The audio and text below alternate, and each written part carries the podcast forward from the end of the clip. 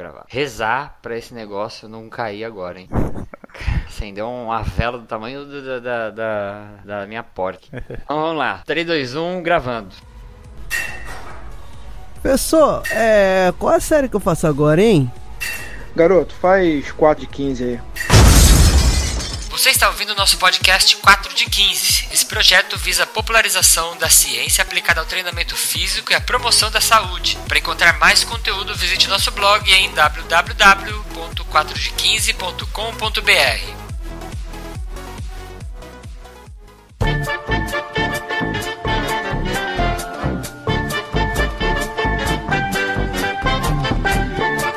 Bom dia para você que lembrou que não alterou o tempo verbal do seu projeto para o seu trabalho final. E boa tarde pra você que recebeu aquele e-mail do orientador cobrando a revisão de literatura. E boa noite para você que enviou a versão definitiva do TCC pro seu orientador e em 3 minutos ele já te respondeu com um monte de correções. Olá pessoas, então hoje a gente vai fazer aqui, vocês já meio que vão adivinhar que nós vamos conversar sobre um tema que para muitas pessoas é chato. Na verdade, para a maior parte das pessoas é chato, né? E a gente vai fazer um modelo diferente de gravação. Tem duas coisas muito diferentes aqui hoje que vocês vão reparar. Primeira coisa é que a gente vai fazer uma, uma um bloco só, a gente não vai dividir em três blocos. Então a gente vai, eu vou explicar depois como que a gente vai, como que a gente montou essa pauta aqui. E a outra coisa, vocês repararam que a gente tem uma voz diferente aqui, estreando nos podcasts, que é o senhor René Caldas. E aí galera, tudo bem? É o podcaster mais macho que tem na internet. É isso Depois que a aí. gente começou a conversar, eu vi que ele tem uma expressão que eles falam lá que é macho, né? É macho. Macho significa é tipo. Tipo. Como que significaria aqui em São Paulo? É, o- é, mano. Falar, ô cara, não sei o que, né? É, e aí, bro? A gente fala, e aí, mano? É, vocês falam. Ai, né? ai. A gente é, e aí, macho? Beleza? Ah, macho. Essa é boa. Vou, então vou. Agora eu vou institucionalizar a expressão macho aqui no podcast. Vou usá-la também agora. É, isso aí, difundindo o conhecimento. E Renê, fala aí de onde que você é, rapidinho um pouquinho aí de como que você descobriu a gente, o que, que você faz, o pessoal te conhecer. Pronto, então vou fazer um breve resumo aí, né? Eu sou graduado em bacharel em Educação Física aqui na Universidade Federal do Ceará. É, eu fiz especialização em Fisiologia Clínica do Exercício lá na Universidade Federal do Rio Grande do Norte. Fiz mestrado em Educação Física lá também no Rio Grande do Norte. E atualmente eu estou aqui como professor substituto na universidade que eu me formei na graduação, né? Que é a UFC.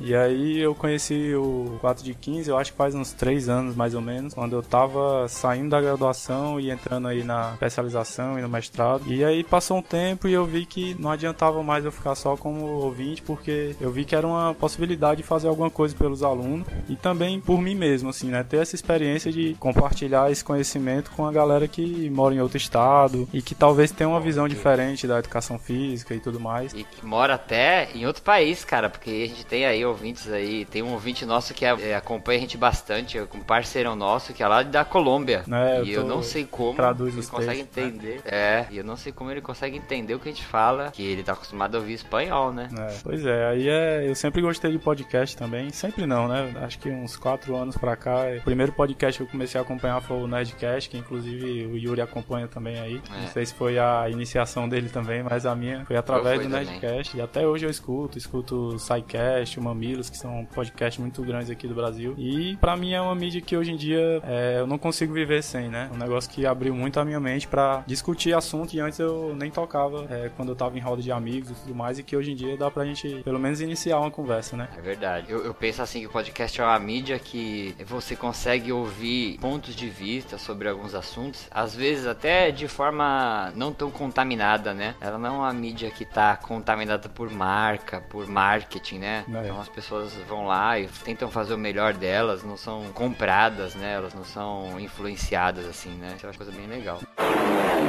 Então, antes de começar aqui, eu quero falar pra vocês, quem tá ouvindo isso na época que saiu, perdeu o Pint of Science, ou não, né? Teve gente que conseguiu ir, mas eu fui ontem, né? Hoje que eu tô gravando aqui, hoje é uma terça-feira, eu fui ontem, na segunda, dia 16 de maio, na palestra do Dr. Bactéria, do Pint of Science aqui em Santos. E, meu, foi fantástico, cara. O Dr. Bactéria, tu conhece o Dr. Bactéria? Cara, depois que tu postou lá a foto, aí eu fui pesquisar e, se eu não me engano, tu tinha, é, tinha falado com o Fábio Jandosa, né, na última vez que a gente conversou. E ele era o cara que passava lá no Fantástico, né? Uhum. Aí eu fui ver algumas matérias dele e tal, achei legal. Cara, muito legal. E ele é um cara. E ele até falou uma coisa que eu achei muito interessante no final da palestra, né? Ele falou assim: pô, eu dou palestra pra. desde comunidade acadêmica, pra pesquisador, até pra dona de casa quando eu vou falar na Ana Maria Braga, né? E ele falou que a maior é, dificuldade, que ele fala, o maior desafio para um comunicador, né, de ciência é você conseguir traduzir a ciência para todos os tipos de linguagem, né? Então, quando eu vou falar para a Ana Maria Braga, eu tenho que explicar as mesmas coisas, só que na linguagem que ela entende, que ele falou, se eu comentar e falar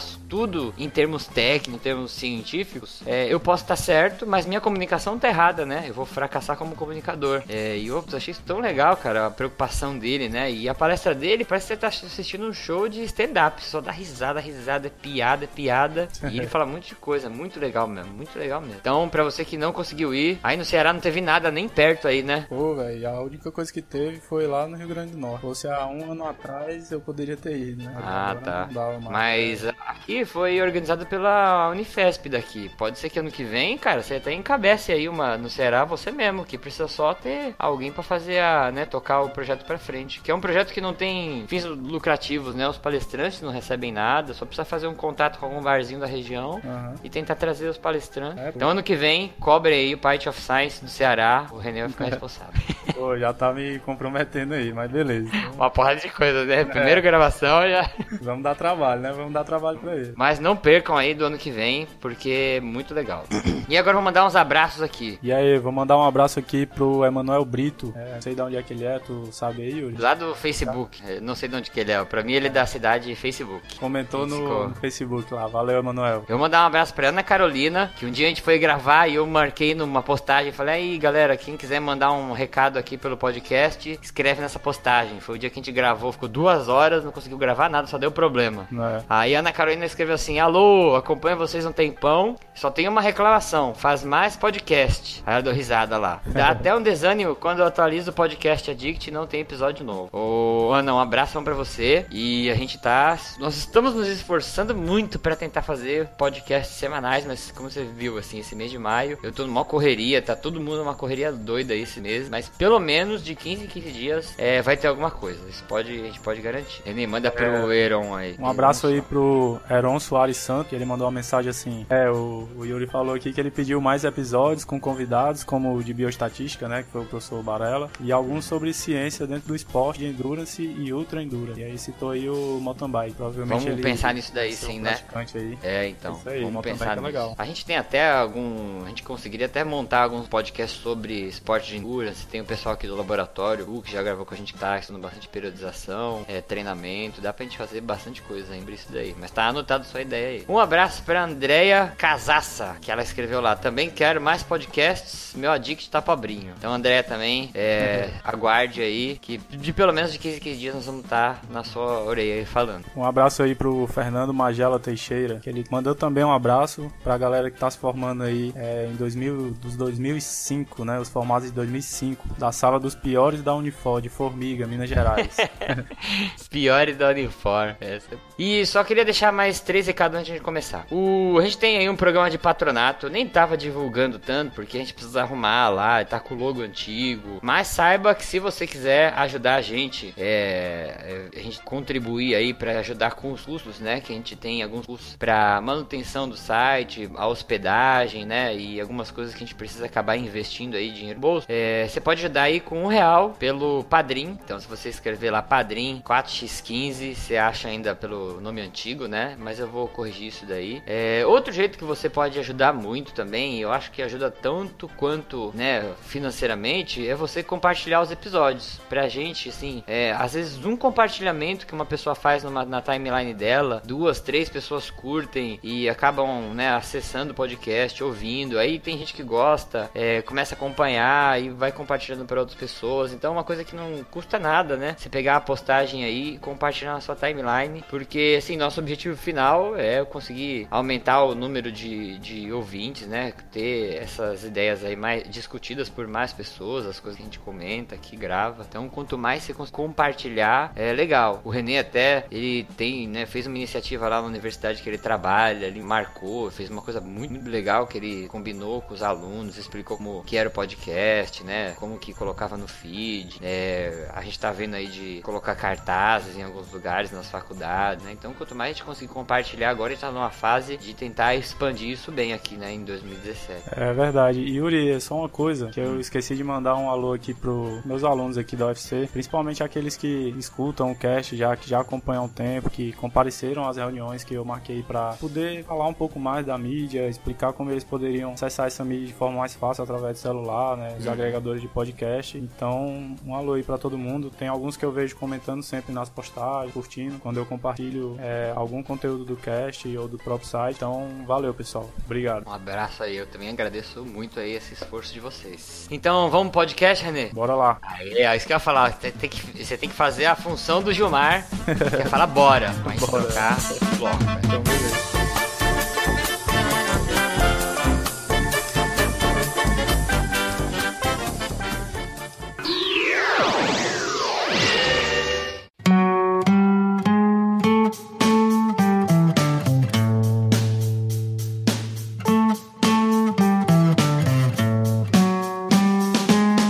Falei, aqui a gente vai ter um bloco único. E aí, o que a gente fez nesse podcast? A gente queria gravar um episódio sobre TCC, Trabalho de Conclusão de Curso. E a gente montou um, um, uma pauta bem legal. É, na verdade, o Renê, o Fábio e o Gilmar montaram essa pauta aí quase toda. E onde eles escreveram a parte metodológica, né? Como montar um TCC do zero. Só que aí, quando a gente foi tentar fazer aquela gravação que deu tudo errado, é, a gente começou a discutir aspectos gerais sobre o TCC e eu achei mó legal aquela discussão que a gente estava tendo. Eu decidi transformar essa, esse primeiro podcast aí vai ser uma, como se uma parte 1, que vai se chamar, né, Por que temos que fazer o TCC se não vamos ser pesquisador? Que isso foi, né, essa a pauta ela teve o, a cerejinha do bolo toque final, é, quando eu achei essa, esse questionamento, e aí eu peguei numa postagem do Ricardo Freitas Dias, eu vou deixar o link aqui da, do Facebook dele, e se ele autorizar, vou até deixar o link da, do post que ele fez, que ele teve uma ideia muito legal. Ele foi lá e soltou, né, ele também trabalha com divulgação científica,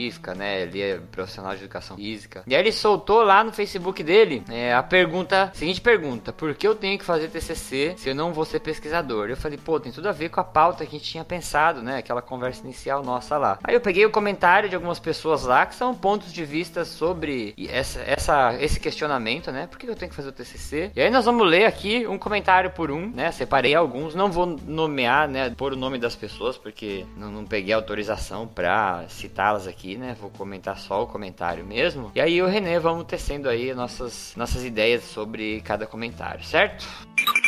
Primeiro comentário que eu peguei no site, que é a resposta da, da indagação, porque tem que fazer TCC se não vou ser pesquisador. Aí um, um, uma resposta foi assim: porque partem do princípio que para ser um profissional melhor é preciso reconhecer as limitações e as verdades oferecidas por uma pesquisa. E parte desse reconhecimento surge quando se escreve ou produz uma pesquisa na prática. Na minha opinião, perguntar isso é como perguntar por que deveríamos incentivar as pessoas a fazer exercício se nem todas elas serão atletas. Fechar fecha aspas. E uma coisa que eu acho que eu reparei, não sei se o René quando viu lá também reparou, teve gente que meio que ficou ofendida, achou que a, a, o Ricardo tava querendo banir o, né, o, TCC, tem gente que respondeu até meio de maneira meio agressiva assim, mas eu achei muito legal que ele queria justamente levantar esses questionamentos, que pelo que eu entendi lá olhando na postagem, é, ele quis mostrar isso para os alunos dele, né? A, quantos argumentos tem favoráveis ou não para se fazer o TCC. É, eu percebi isso também e é o que muita gente faz hoje, né, cara? Ele fica polarizando a informação sempre pro lado que ele quer acreditar e não quer acreditar que outra pessoa também pode estar certo com a opinião que ela tem, ou então até mesmo que as opiniões se complementem, né? Isso, que é mais legal então, ainda. Então, tipo né? assim, ah, ou o cara quer ou o cara não quer fazer o TCC. E na verdade não é assim.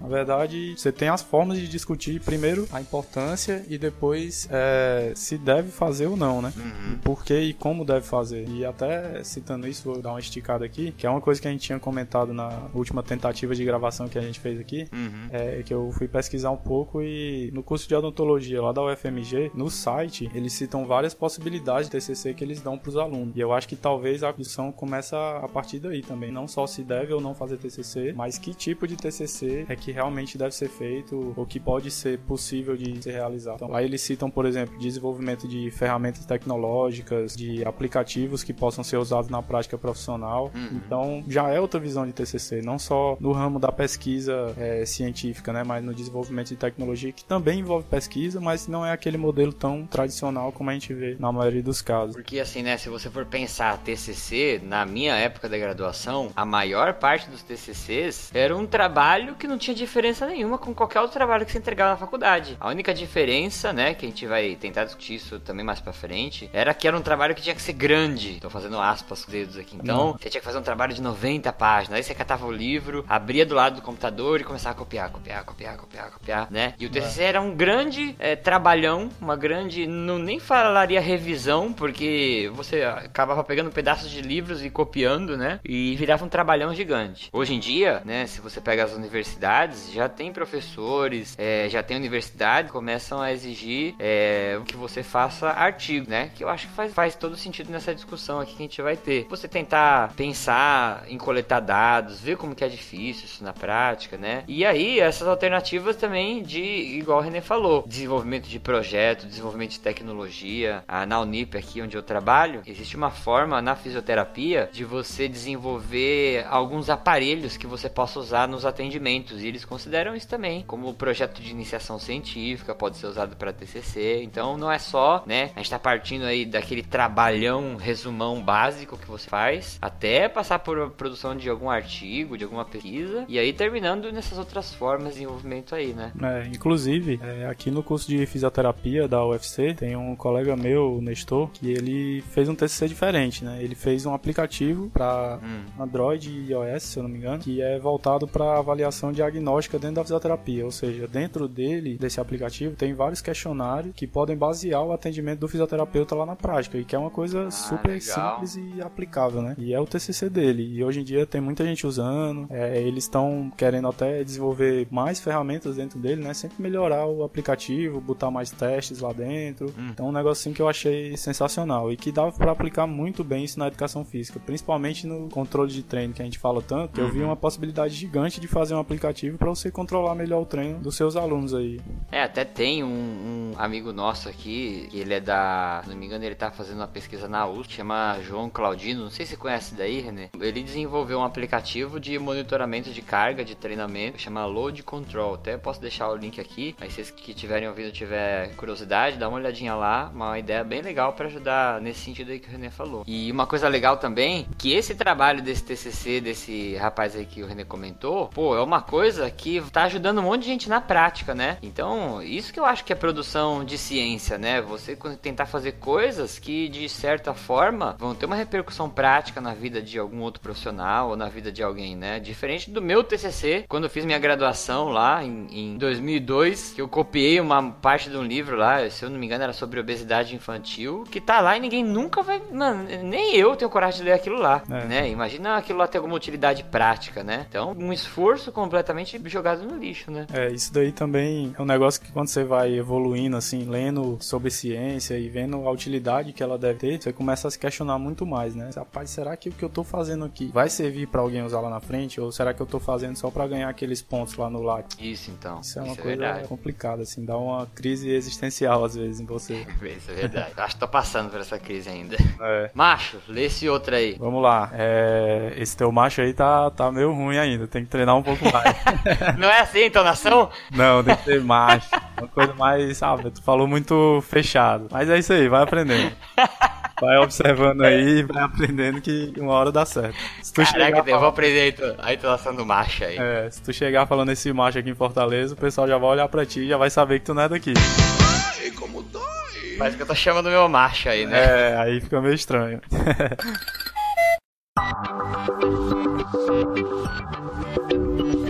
Tenho dúvidas em relação a isso e também por que exigir tanto dos alunos em certas disciplinas, como se esses alunos estivessem em um mestrado ou em alguma pós-graduação de grande exigência, sendo que nem todos desejam ser pesquisadores. É, em relação a isso, tem que pesar o que que é essa grande exigência aí que essa pessoa tá falando, né? Porque É isso que eu pensei também. não sei, assim, na maioria das vezes que eu fui em alguns cursos de graduação, não só daqui da UFC, mas de outras universidades, sinceramente eu não achei que essa exigência em relação aos trabalhos, e não só em relação a eles, mas nas disciplinas também, não seja uma cobrança tão grande como em alguns cursos aí mais tradicionais, como a engenharia elétrica, a engenharia civil.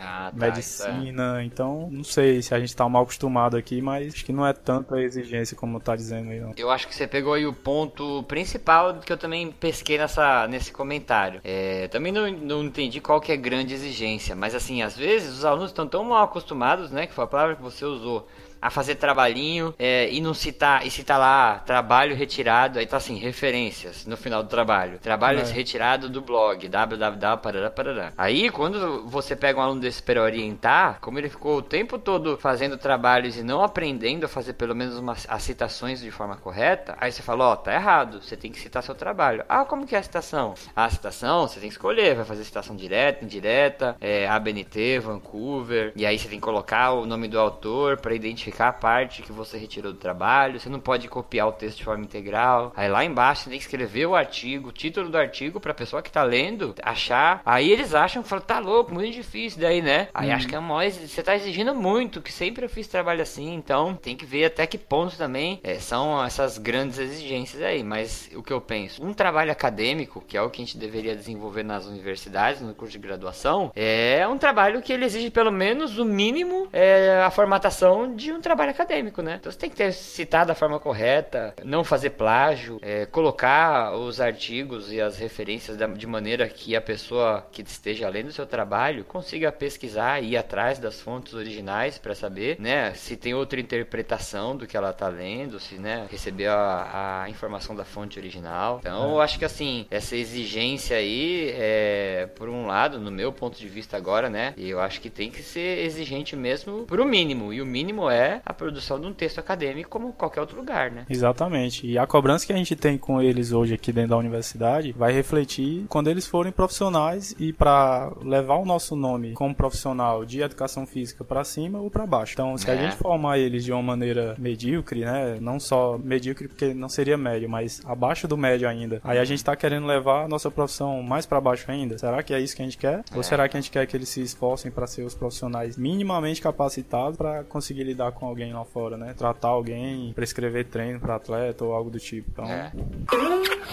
E a outra resposta que teve para a pergunta, né? Porque temos que fazer CC, não seja pesquisadores, ela foi escrita assim, abre aspas. Porque através da pesquisa o aluno torna-se mais questionador, consegue avaliar de modo é, melhor os fatores que podem ou não influenciar o seu objeto de estudo. Dentro da área de pesquisa, consegue verificar os erros metodológicos de outros trabalhos e, de certa forma, selecionar os melhores estudos e usar essas informações no seu campo de atuação. Então, essa resposta aqui ela eu selecionei porque ela pega um ponto que eu acho interessante, que é tornar o aluno mais questionador, porque quando você monta o seu próprio trabalho acadêmico, né? Porque ler é uma coisa, montar é outra coisa. Aí você começa a ver, pô, errei aqui na seleção da amostra, vou ter que selecionar uma amostra nova. É, ah, errei no delineamento, não fiz um grupo controle, sabe? Pô, vou ter que refazer o trabalho com um grupo controle. E aí você começa a ver como isso dá trabalho e como, né, esses erros metodológicos aqui que essa pessoa usou na resposta, é, começam a,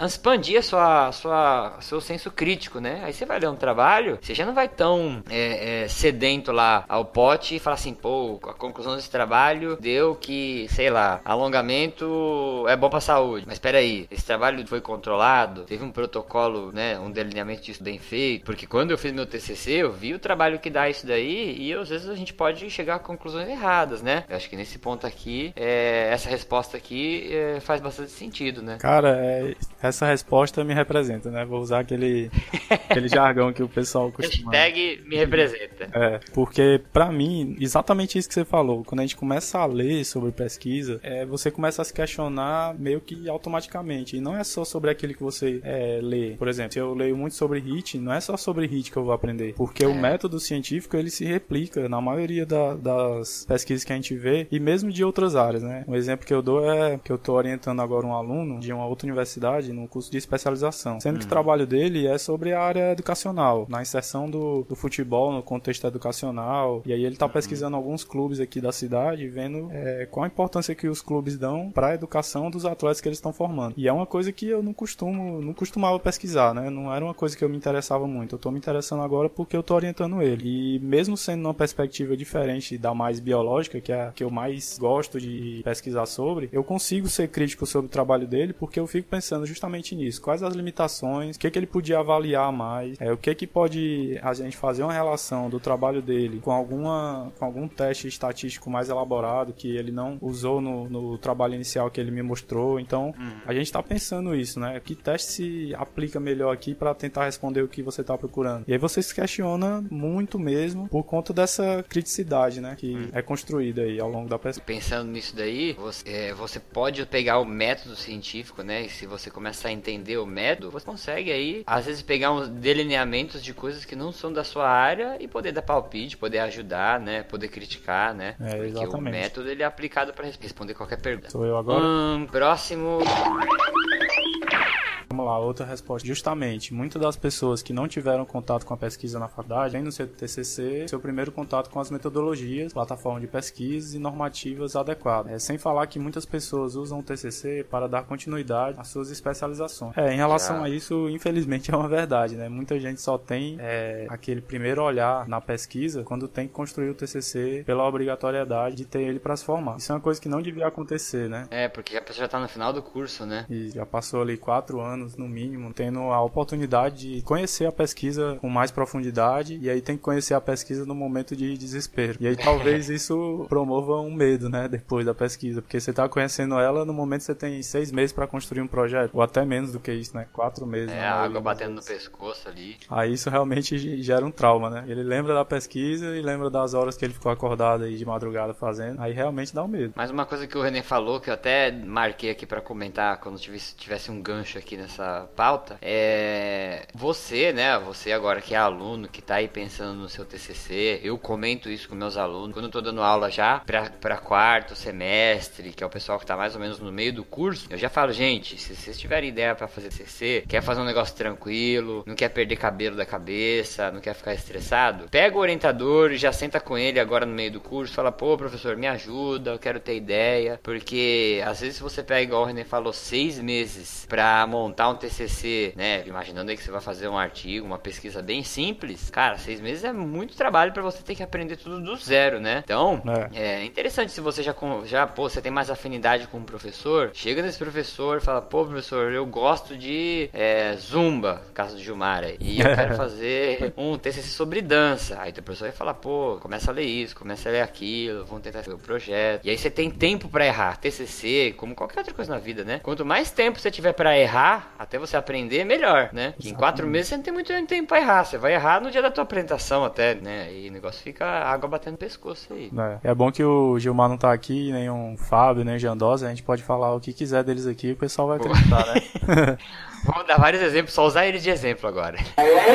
Em relação a isso daí, Yuri, tem um exemplo meu mesmo, que o meu orientador do, do mestrado, da especialização, do TCC da graduação, foi o mesmo cara, né, que foi o Arnaldo. Inclusive, um abraço aí, professor. É, então, em 2010 ele chegou aqui, nós, ele foi contratado em 2010, né, eu já era aluno desde 2009. A partir de 2010, do final do ano, a gente já começou a se reunir num grupo de pesquisa e era uma novidade total mesmo para mim. Tinha lido uhum. poucos artigos na vida, é, sendo que aí eu tive a metade do curso, né, para poder estar tá em contato com a pesquisa direto dentro do, do grupo de pesquisa e o meu TCC foi trabalhoso, claro que foi. Eu não vou dizer que é, foi uma coisa extremamente tranquila, mas eu nunca passei uma noite sem dormir por conta do meu TCC. Então eu fazia as coisas com prazo e ele me cobrava isso também. Uhum. E eu já tinha uma, uma, certa prática, né? Já tinha escrito alguns projetos junto com ele, sem ser de TCC, algumas coisas aqui de edital é, para pedir bolsa da universidade e tudo mais. Então eu vejo os alunos que fazem isso hoje em dia aqui na, na UFC e eu olho e vejo que daqui a dois anos eles vão ter completo domínio do que, que eles têm que fazer para pesquisa. A orientação deles vai ser muito mais fácil pra gente. A organização, né? Exatamente. Tem aluno hoje que consegue caminhar com as próprias pernas já, fazer o seu TCC. É, sem ainda. E que assim, uma coisa que eu sempre fico. Eu, eu sempre deixo o aluno andar o máximo que ele conseguir com as próprias pernas. Por exemplo, quando eu vou orientar TCC, é, eu não fico reescrevendo todo parágrafo. Não fico. Eu deixo o cara fazer. Eu falo, ó, esse parágrafo tem que melhorar. Aí ele vai lá e escreve: esse parágrafo tem que melhorar. Falei, esse é o melhor que você consegue fazer, né? Por exemplo, parte estatística, que é muito difícil. Eu não conheço nenhuma instituição que tenha uma aula de bioestatística a ponto da pessoa é, ter liberdade para poder pensar em estatística na graduação. Eu acho que as aulas elas são muito é,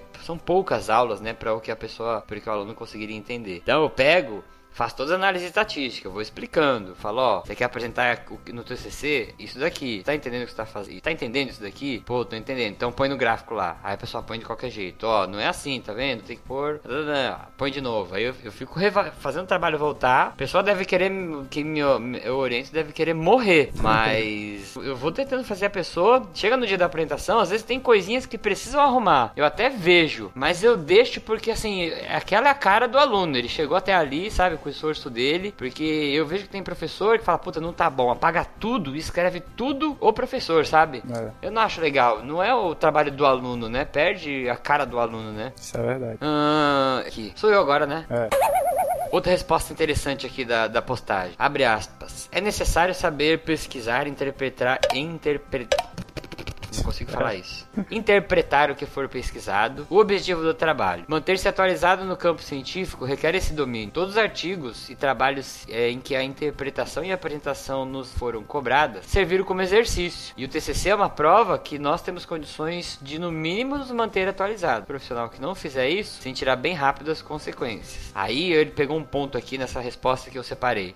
O TCC envolve um trabalho de revisão bibliográfica. E aí você vai falar pro seu aluno lá, né? É, você que é aluno, teu orientador falou, ó, entra num lugar chamado PubMed, entra num lugar chamado Cielo. Sabia que o Google é. tem uma extensão que chama Google Academy? E aí quando você entra lá e você digita, né, você vai ter acesso a algumas bases de dados é, de artigos. E isso daí, você aprender a procurar respostas aí, procurar artigos aí, é uma, é uma independência que você vai ter, uma independência intelectual que você vai ter o resto da vida vida, né? Porque é. aprender a fazer essa pesquisa, a fazer essa revisão, aí depois que você acabar essa faculdade, você estiver aí trabalhando e, sei lá, pintou um aluno com artrose no joelho e ele quer fazer natação, você não sabe se pode ou não, você vai fazer a mesma coisa que você fez no dia do TCC aí, pegar as bases de dados, né? E responder sua pergunta aí.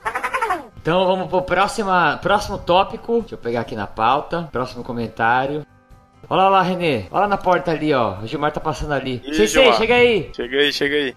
Ó o Gilmar colando aí. Sensei, estamos gravando aí um podcast, tá passando na porta do estúdio aí. Acho que você veio pegar alguma coisa que você esqueceu Oi, aí. E aí, pessoal, beleza? Tranquilo? Dá tempo de gravar uns tópicos aí? Dá, demorou. Senta aí, pega uma cadeira aí. Ah, eu tenho uns 15 minutos, bora, vamos lá. Já, já pega essa folha aí e já lê o próximo comentário, então. Você nem bora. sabe o que tá acontecendo, você vai entrar na, na e aí, onda pessoal, aí. bom dia, boa tarde, boa noite.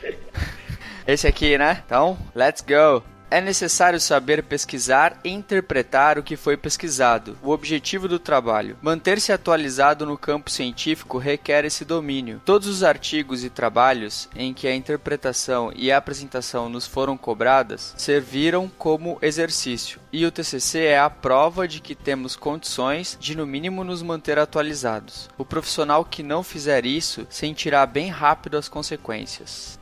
Então, nesse comentário aí do que eu peguei, tem um ponto que eu achei interessante que eu selecionei ele, porque ele, ele comenta aqui, né, que você montar o TCC, você tem que ir atrás de artigo, né, saber fazer pesquisa, e ele coloca que é uma prova de que a gente tem condições de no mínimo nos manter atualizados. Então, assim, outra importância do TCC é que, que o aluno aprenda, né, na verdade ele deve aprender isso em outros trabalhos também durante a graduação, né, mas o TCC já é o, é o trabalho master aí, é, ele tem que aprender a fazer pesquisa, né, pesquisa quando eu falo, entrar lá nas bases de dados, saber o que pesquisar, saber colocar as palavras-chave, né. É, saber é... pesquisar, saber ir atrás do conteúdo, né? E também ler o conteúdo, né? Que eu acho que é o, o mais importante, o que falta para muitos é a leitura da, da, do tema que eles estão investigando e também áreas afins a que eles estão investigando. É, pesquisar o estado da arte, né? Ver se o tema dele é, tem muito artigo, se tem pouco, pouco artigo, né? Se, tem, se é uma área que ainda carece de pesquisa, tudo, tudo, todos esses levantamentos você aprende é, na, na sua pesquisa do TCC, né? Na parte do trabalho trabalho mesmo, prático. É, e tem uma coisa interessante aí que é saber por que alguns trabalhos ainda não foram feitos. Por exemplo, né, o que eu digo muito para os meus alunos, eu, ó, vocês vão entender por que tem muita pesquisa que ainda não foi feita quando vocês começarem a montar uma pesquisa e ver o quanto de trabalho que dá, não só para montar, mas para executar alguma pesquisa. Então, às vezes vocês ficam uhum. se perguntando, ah, por que, que nunca ninguém fez isso? Será que não é interessante bastante? Pode até ser, mas o custo envolvido, a logística envolvida na pesquisa, vocês vão começar a saber quando vocês começarem a querer construir o um projeto. Aí Sim vocês vão entender. E por isso que muitas vezes, Renê, a gente tem,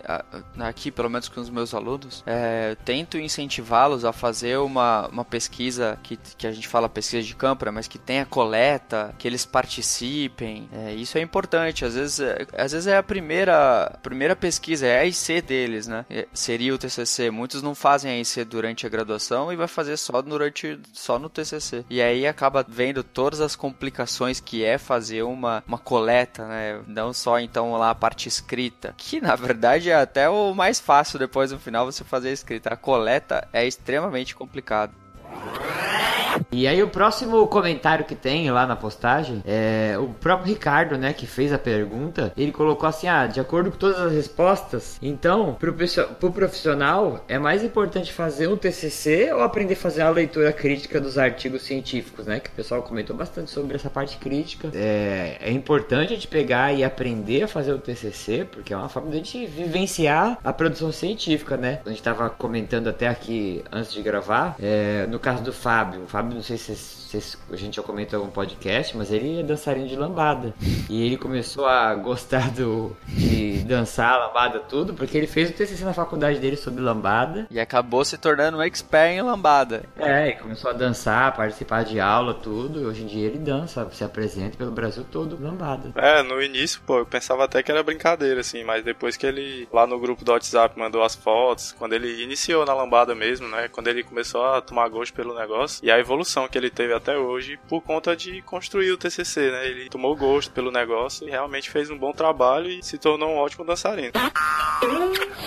Então, próximo comentário, ele fala um pouco das exigências vinculadas ao TCC, né? Aí a pessoa falou assim: não satisfeitas, algumas instituições ainda estão exigindo aprovação no comitê de ética para o TCC. É mole. Então, isso aí é uma coisa, pelo menos aqui na UFC hoje em dia, pro TCC, que a pessoa só quer fazer para conclusão curso mesmo, não tem um objetivo de publicar em alguma revista ou algo do tipo, é, não está sendo mais exigido aprovação no comitê da universidade, mas sim por uma comissão interna dentro do próprio curso. É, é uma uma prática que agiliza um pouco mais o processo, né? Porque a gente sabe passar pelo comitê de ética demora um pouquinho de tempo. Hoje em dia tem que fazer o cadastro aí na plataforma Brasil e aí é, o tempo hábil para fazer isso, você imagina para uma infinidade de alunos aí dos cursos da saúde, principalmente, vai demorar realmente muito tempo para ser feito. Então, é, a minha opinião é que alguns trabalhos realmente não precisam de uma aprovação no comitê de ética é, mais formal da universidade, mas sim um comitê interno dentro dos cursos que é. tem tanto crivo quanto muito comitê de ética, que às vezes nem conhece os procedimentos que você vai usar, né? Essa é que é a verdade. É, em relação a essa parte do comitê de ética, algumas universidades não têm o um comitê de ética, né? Algumas faculdades não têm o um comitê de ética. Então, mesmo é. o, o, aluno não tem essa possibilidade de fazer o TCC é, submetendo o seu trabalho, o seu projeto ao comitê de ética. Ou ele pode, mesmo em uma faculdade é, que não tenha comitê de ética, ele pode submeter a outra faculdade? Isso eu já não sei, vocês sabem? É trocar de submeter por outra universidade, assim, eu acho que se tiver algum professor esteja envolvido da outra universidade até dá, né? Até daria para fazer, mas eu não sei se um aluno que não tem contato nenhum conseguiria submeter o, né, pro comitê de ética de outra instituição, sendo que não tem nenhum professor de lá para ser o professor responsável, né, da É, na faculdade pesquisa. que eu leciono não tem o comitê de ética e então a gente acaba não submetendo os TCCs de lá ao comitê de ética. O que tem foi o que o René falou, ética entre os profissionais, né? Muitas vezes você vai você, você vai fazer um experimento com humanos, você faz lá o termo de consentimento, é, você dá o respaldo respaldo pro, pro voluntário, dos feedbacks se ele fez alguma avaliação, ou se você for lá, às vezes tem TCC de licenciatura, se for atuar com, com crianças na escola, ou for pedir para utilizar um espaço, você pede permissão, faz alguns documentos. Isso também é uma questão de ética, mas, mas que não necessariamente a gente submeteu ao comitê. É, eu vou citar aqui um exemplo da minha iniciação científica. Em 2011, a gente foi fazer um trabalho que tinha que ter coleta de saliva, né, para mensurar cortisol e testosterona. Uhum. E aí o pessoal lá do comitê de ética inculcou com esse procedimento. Os meninos eram crianças, né? Eram crianças adolescentes, na verdade, 13 uhum. a 15 anos. Aí eles inculcaram, meu professor teve que ir lá conversar com eles pessoalmente porque eles não estavam entendendo por que, que um profissional de educação física ia ter que coletar a saliva do, é, dos adolescentes. E na verdade é um procedimento que a pessoa faz sozinha, né? Ela praticamente baba num tubo para depois uhum. a gente armazenar isso e fazer a mensuração tanto de imunoglobulina quanto cortisol e testosterona também. E aí ficou muito muito tempo preso o meu trabalho lá no comitê de ética, cerca de dois meses por conta hum. disso. Então é um é, desconforto então. aí, né? É, o comitê de ética ele é, é bem demorado mesmo, né?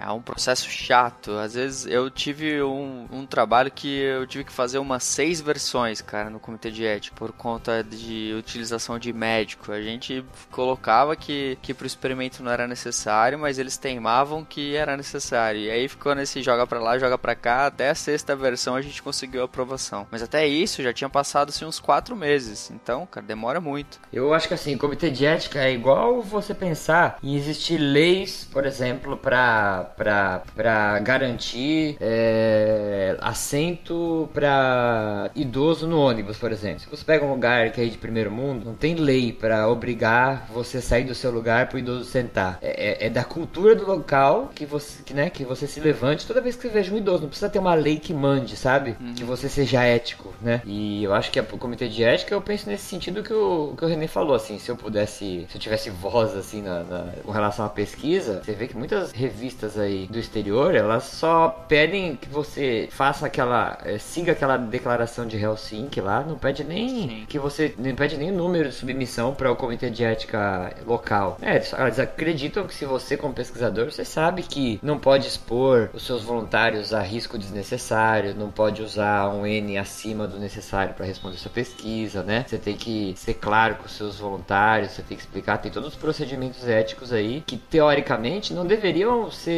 fiscalizados por outro órgão, né? Como se o pesquisador é, de, de, natureza pudesse ser não ético. Então tem que ter alguém fiscalizar a ética, né? É. Mas hoje eu acredito que a aprovação do comitê de ética ainda é importante, Sim. porque tem pessoas que às vezes não têm noção mesmo, né? É, de alguns de alguns fatores e elas vão acabar, é, né? Levando, incorrendo em algum desses erros aí que eu, que eu comentei. Aí o comitê de ética corrige, né? Só que o problema, eu, eu conheço um professor que faz parte do comitê de ética. É, ele é profissional de educação física. E ele fala que às vezes o, o, trabalho pode cair nas mãos de um médico e por ele não ter experiência, ele não vai entender, né? Uma vez também, é, um trabalho que a gente submeteu, o médico encasquetou lá que a gente tinha lá que ia fazer, não sei se era do Gilmar, que ia fazer furo na orelha para coletar lactato ou glicemia. E o médico queria que a gente colocasse que existia um risco de hemorragia. É, eu falei, pô, mas é um furo na orelha, né? Não tem risco de hemorragia hemorragia. Não, não, mas tem que colocar porque tá tirando sangue. Qualquer coleta de sangue tem risco de hemorragia. Então, assim, sabe que o cara vai fazer um furo na orelha e morrer de hemorragia, né? É. É, então,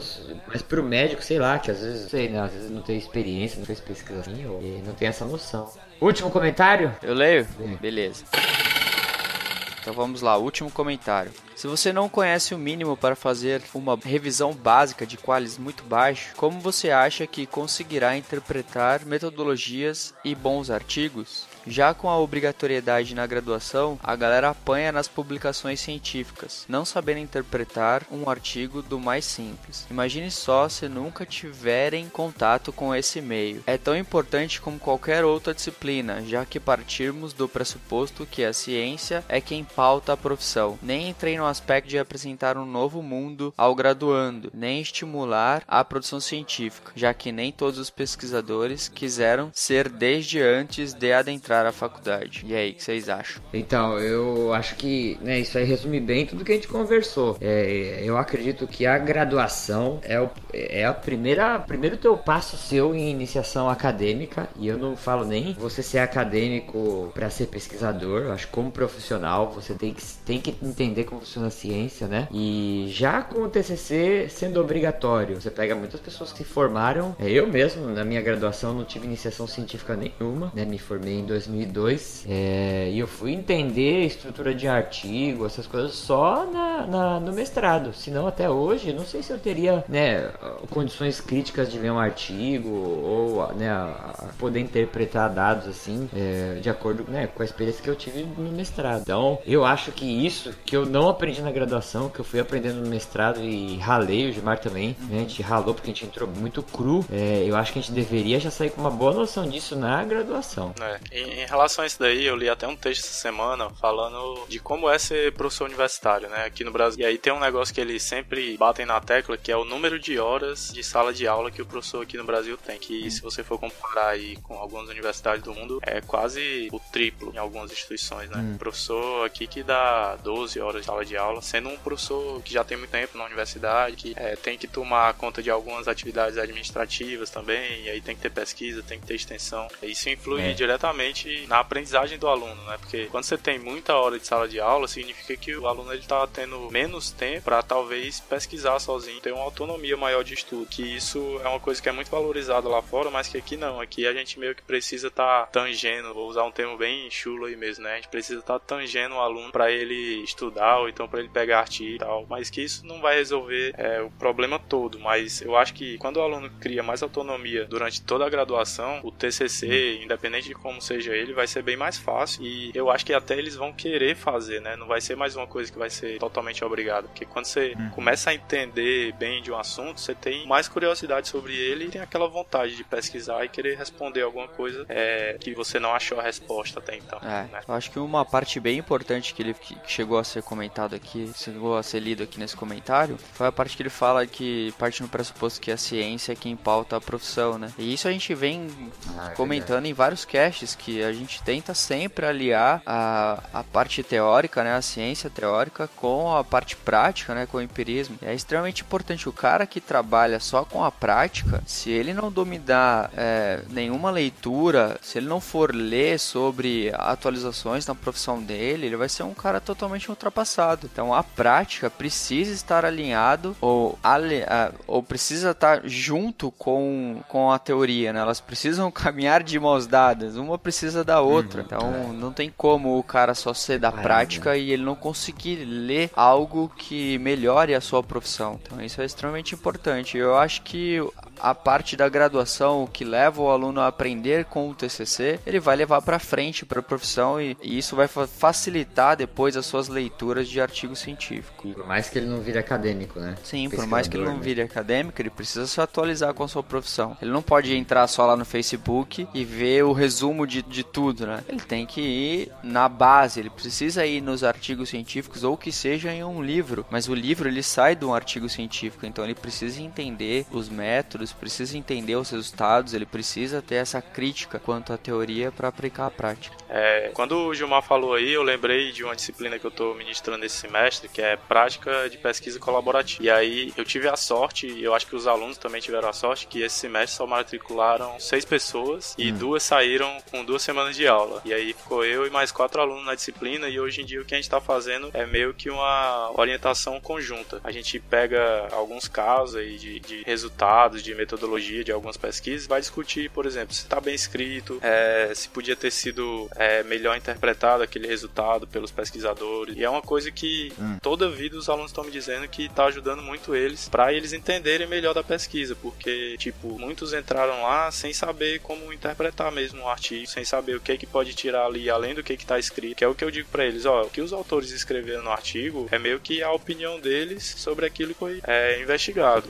Não é, não é tudo tudo que você pode tirar do artigo. Você pode tirar muito mais coisa daqui, né? Agora você só consegue tirar se você interpretar bem o que os caras estão querendo dizer desde o começo, desde lá da introdução hum. até os métodos que eles usaram, né? Você tem que pesquisar. E assim, só uma coisa aí para fechar minha minha fala disso aí tudo, é essa pergunta que a gente falou mais para trás, né? Que o Ricardo falou, ah, que a gente tá conversando bastante sobre leitura crítica, leitura crítica, né? É, e ele, aquela pergunta que ele fez, se é mais importante então fazer o TCC ou aprender a ler, né? Trabalho de uma forma crítica. É. É, então acho que para você pegar isso e fazer isso que o René falou, de você pegar um artigo, ler e às vezes você concluir coisas diferentes, né? Porque você entendeu a metodologia, ou você entendeu a análise estatística que foi feita, ou você pode pegar os dados é, e concluir coisas diferentes, né? Que não são escritas no TCC. É, você só aprende isso construindo o, trabalho, né? Construindo o TCC ou fazendo pelo menos uma pesquisa na sua vida, né? Então acho que para fazer a leitura crítica crítica, eu acho que a pessoa, eu acho que a pessoa não consegue aprender a fazer uma leitura crítica se ela não teve uma experiência prática, pelo menos com a produção de um artigo, de um trabalho acadêmico. É, quer ver um negócio que até era hoje de manhã que eu tava falando disso com ela. É, ela vai fazer o TCC dela agora e vai envolver um teste de agilidade, que é o Illinois. E aí a gente viu alguns vídeos no YouTube que o Illinois você sai da posição é, em decúbito ventral do solo, sendo que a gente tava na dúvida se o tempo que eles marcavam era a partir do momento que o, o avaliador dava o sinal sonoro ou se era a partir do momento que ele passava pela primeira linha de marcação do teste. E aí isso ela só foi saber porque não tinha escrito nenhum artigo. Não tem, a gente uhum. procurou alguns artigos e não tem descrito quando é que você começa a marcar o tempo. E aí isso ela só foi saber porque ela tá fazendo a pesquisa e ela vai precisar avaliar. E aí ela precisa saber desde o início até o final da avaliação tudo Entendi. que tem que ser feito, né? Quanto tempo uhum. demora, como é o procedimento. Então, essa é uma coisa boa do TCC, né? Botar a mão na massa faz você pensar muito mais coisas quando você vai ler uma metodologia que não ah, tem tudo é, escrito. É, Sim, perfeito. É isso então? Beleza. É isso aí. Bom, já deu meus 15 minutos, hein? Vou nessa. Falou, vai lá, CC. vai lá, vai lá. se você quiser mandar um e-mail, contato arroba 4de15.com.br, 4D por escrito 15 numeral. E você pode achar a gente aí escrevendo 4D15 também do mesmo jeito. Lá no Google, a gente tem Instagram, a gente tem o Facebook. Se você pôr lá 4de15 underline, igual tá escrito site, você acha o nosso Instagram, a gente tá tentando postar bastante coisinha lá. Então é isso, um abraço para vocês e até o próximo podcast. Valeu, pessoal. Tchau. Valeu, pessoal. Abraço.